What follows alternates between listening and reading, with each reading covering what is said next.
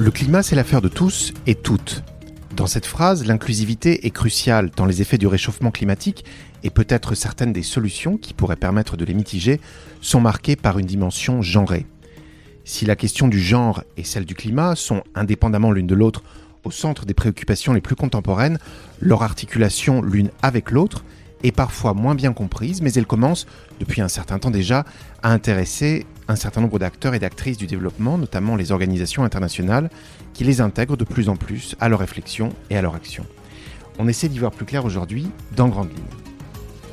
Grande Ligne, le podcast de la recherche sur le développement. Avec nous aujourd'hui, euh, autour de la table et au micro d'Elsa Murat et d'Étienne Charrière, Serge Rabier, vous êtes sociodémographe à l'Agence française de développement, l'AFD.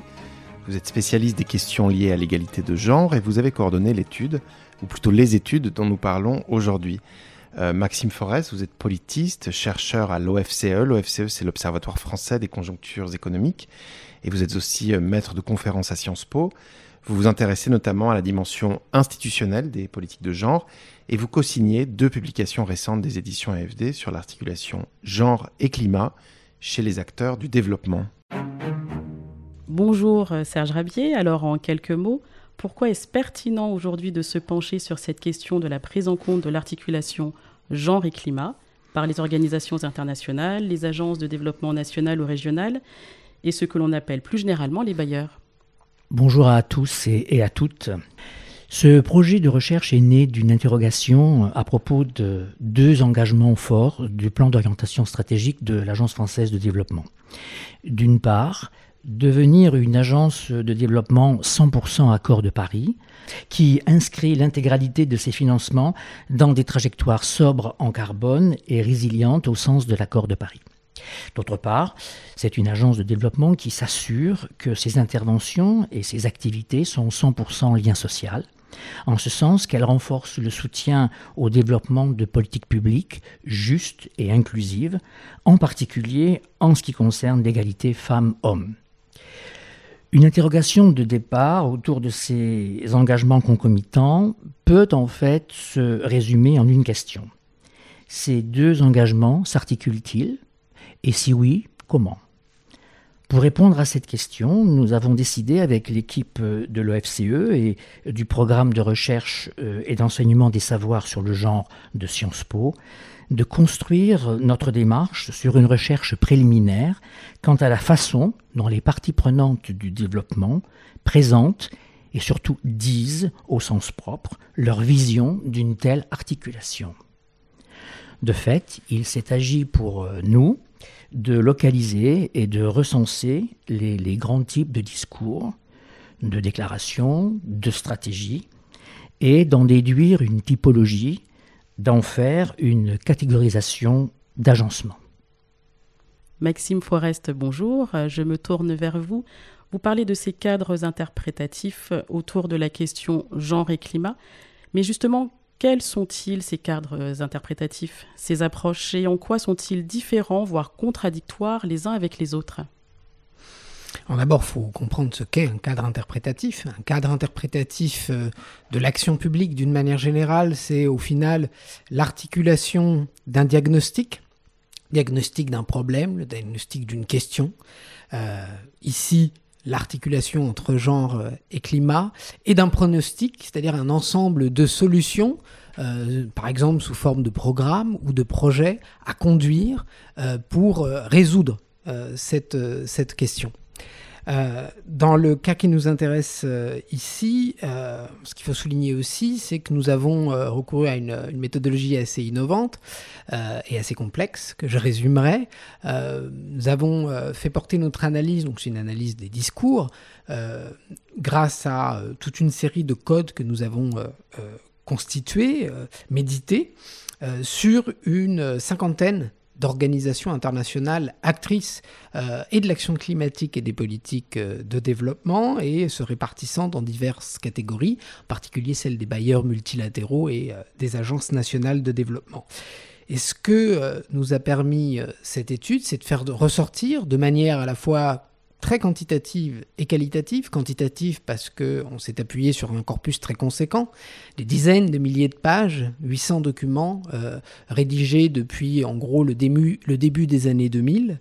Euh, cela nous a permis de faire émerger huit cadres, dont quatre euh, cadres interprétatifs assez largement dominants qui euh, trustent en quelque sorte le, podium euh, ou les accessibles. Alors quels sont-ils ces, cadres dominants, ces quatre cadres dominants Donc ces quatre cadres dominants sont en premier lieu l'action climatique d'urgence appréhendée au prisme des vulnérabilités. Donc là on comprend bien dans la dénomination que c'est une manière assez restrictive et étroite euh, d'appréhender, euh, d'appréhender l'articulation genre et climat euh, au prisme seulement de l'action humanitaire d'urgence répondant par exemple aux, aux différentes crises liées au changement climatique, hein, déplacement de population, catastrophes naturelles induites par ces changements. Et donc, dans ce cadre-là, on appréhende les femmes essentiellement au prisme de leur vulnérabilité euh, à ces différents changements et au croisement de différentes vulnérabilités en sus du genre, leur niveau d'éducation, euh, d'alphabétisation, euh, etc. Autre cadre très dominant, c'est celui que nous avons baptisé par commodité en anglais une approche du changement climatique au prisme des smart economics. Maxime Forest, quels sont les autres de ces quatre cadres interprétatifs dominants euh, parmi les bailleurs Je m'arrêterai en particulier pour finir sur euh, l'approche transversale du genre, hein, le gender mainstreaming appliqué à l'agenda du changement climatique. Ça, c'est évidemment un usuel suspect. Hein. On s'attendait à le trouver et on le trouve. Euh, sur la, troisième marche du podium, euh, c'est un cadre essentiellement technicien, je dirais, pour ne pas dire technocratique, euh, qui approche euh, le croisement de ces enjeux au prisme de différents outils, le, gender budgeting, la formation à l'égalité, l'apport d'expertise et tout un ensemble de ressources, toolkits, lignes directrices qui sont appliquées en plus ou moins grande mesure sur le terrain par les différents acteurs. Le dernier, c'est l'autonomisation des filles et des femmes dans une perspective d'adaptation et climat, mais je dirais que c'est un cadre plutôt résiduel qui pour nous renvoie aux précédentes approches euh, telles que femmes et développement qui avaient cours euh, jusqu'au milieu des années 90. Alors comme vous le montrez très bien, ça ce sont les cadres euh, interprétatifs dominants. mais en parallèle à ce type de discours, il en existe une deuxième catégorie que, que vous appelez transformatifs, des cadres peut-être plus radicaux, plus en tout cas différents dans leur positionnement. Quels sont-ils? C'est vrai qu'en en, voyant émerger euh, des cadres euh, quelque part prévisibles et en euh, mesurant à quel point ces, ces manières d'aborder l'articulation genre et climat limitent les potentialités de changement et de transformation en matière d'intégration du genre dans l'action pour le climat, nous avons souhaité en faire émerger d'autres, c'est-à-dire détecter les cadres émergents euh, susceptibles d'exister dans notre, dans notre corpus et auprès des organisations considérées. Et ce que nous avons fait euh, apparaître, euh, ce sont effectivement des cadres qui, pour une raison ou une autre, portent un potentiel de transformation beaucoup plus grand. Je donne un premier exemple. l'approche, l'intégration du genre pour une action, une action climatique transformatrice. Dans ce cadre-là, l'intégration du genre repose essentiellement sur des sources féministes et explicitement féministes. Elle envisage euh, essentiellement les, euh, les rapports de genre au prisme de rapports de domination et de pouvoir qu'il s'agit de transformer, notamment euh, pour permettre une action climatique plus efficace. Second exemple, c'est celui de l'approche de ces enjeux au prisme des inégalités intersectionnelles. Tout à fait. Cette question, ce concept dont on entend beaucoup parler, de l'intersectionnalité, qui euh, euh, nourrit euh, le débat public et académique depuis longtemps déjà, je vous propose d'y revenir en compagnie de Chris Lord Forest, qui a contribué à l'étude pour le compte de l'OFCE, qui se joint à nous depuis Montréal, où elle enseigne à l'Université de Montréal. Aborder l'articulation genre et climat dans une perspective intersectionnelle consiste à appréhender les différents niveaux d'impact des changements climatiques en croisant le genre avec plusieurs facteurs d'inégalité. Ces facteurs peuvent être l'âge, le handicap, le statut social, l'appartenance religieuse ou ethnique et autres. Pourtant, les parties prenantes de l'action climatique ne prennent généralement pas en compte les discriminations multiples et croisées. Et dans leurs interventions, on peut voir le croisement du genre avec parfois un seul facteur d'inégalité. Mais son articulation avec plusieurs facteurs a été rare. Procéder ainsi, c'est non seulement négliger l'impact multidimensionnel du changement climatique chez certaines catégories de femmes, mais c'est aussi homogénéiser leurs besoins. Il faut reconnaître que les femmes ne constituent pas une catégorie homogène et que l'âge, l'origine ethnique, le statut social, l'orientation sexuelle peuvent entraîner des situations et des risques différenciés. C'était Chris Lord Forest sur la question des approches intersectionnelles. Maxime, quelques mots peut-être sur un dernier cadre interprétatif plus minoritaire parmi les bailleurs. Donc, dernier euh, exemple d'un cadre émergent, alors qui pour le coup euh, euh, correspond vraiment à une fraction très minime des, références, hein, des occurrences que nous avons pu mesurer.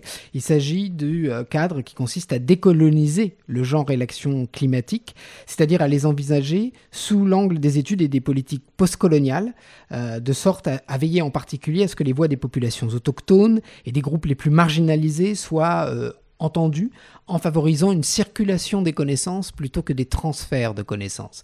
Euh, mais là encore, euh, ce que nous avons noté, c'est qu'à l'exception de rares organisations, ONG transnationales tout particulièrement, c'est quelque chose qui reste encore extrêmement marginal à ce jour. Alors Serge, concrètement et opérationnellement, pour les organisations internationales que vous avez étudiées, ça veut dire quoi prendre en compte le genre et le climat? Prendre en compte euh, le, genre et climat, comme, comme je le disais précédemment et comme vient de le rappeler euh, Maxime Forest, c'est euh, non seulement faire une cartographie des discours qui articulent les problématiques genre et climat, mais c'est donc constituer, élaborer une contribution analytique majeure en soi. Cela dit, elle peut aussi servir, et elle servira ou elle servirait dans une deuxième phase, à regarder comment, dans les interventions et dans les activités des parties prenantes au développement, ces discours euh, et ces narratifs pourront se matérialiser de façon concrète. Alors concrètement euh, et opérationnellement, Serge, pour les organisations internationales que vous avez étudiées, ça veut dire quoi prendre en compte le genre et le climat dans les années à venir? Euh, il, me semble important de ce point de vue de, rappeler que les organisations euh, font face à, euh, deux enjeux qui peuvent se ramener à deux questions fondamentales et une, une conclusion un petit peu majeure.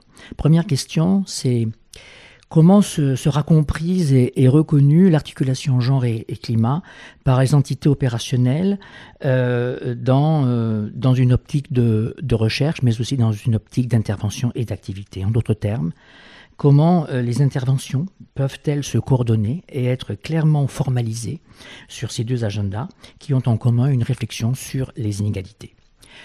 Deuxième question, euh, quel sera le, degré réel de transformation des rapports inégalitaires de genre et des mécanismes de lutte contre le dérèglement climatique? Là aussi, en d'autres termes, comment les financements et les projets mis en œuvre peuvent-ils répondre à une nécessité de transformer les modèles de domination sur les femmes et la nature, et non pas de les faire évoluer de façon marginale? Enfin, il me semble que euh, l'enjeu pratique à l'articulation genre et climat peut se résumer à rappeler l'importance euh, du niveau d'information et de formation euh, des équipes opérationnelles sur ces thématiques. Merci Maxime Forest, Serge Rabier, respectivement co-auteur et coordinateur d'une série d'études tout à fait passionnantes publiées aux éditions AFD que vous pouvez retrouver sur le site de l'institution www.afd.fr. Merci, à très bientôt. C'était Grande Ligne, un podcast créé par Elsa Murat, produit et réalisé par Sabrina Hadjadjaoul avec Niwin, montage Eric Tovin, au micro Étienne Charrière qui vous dit à très bientôt.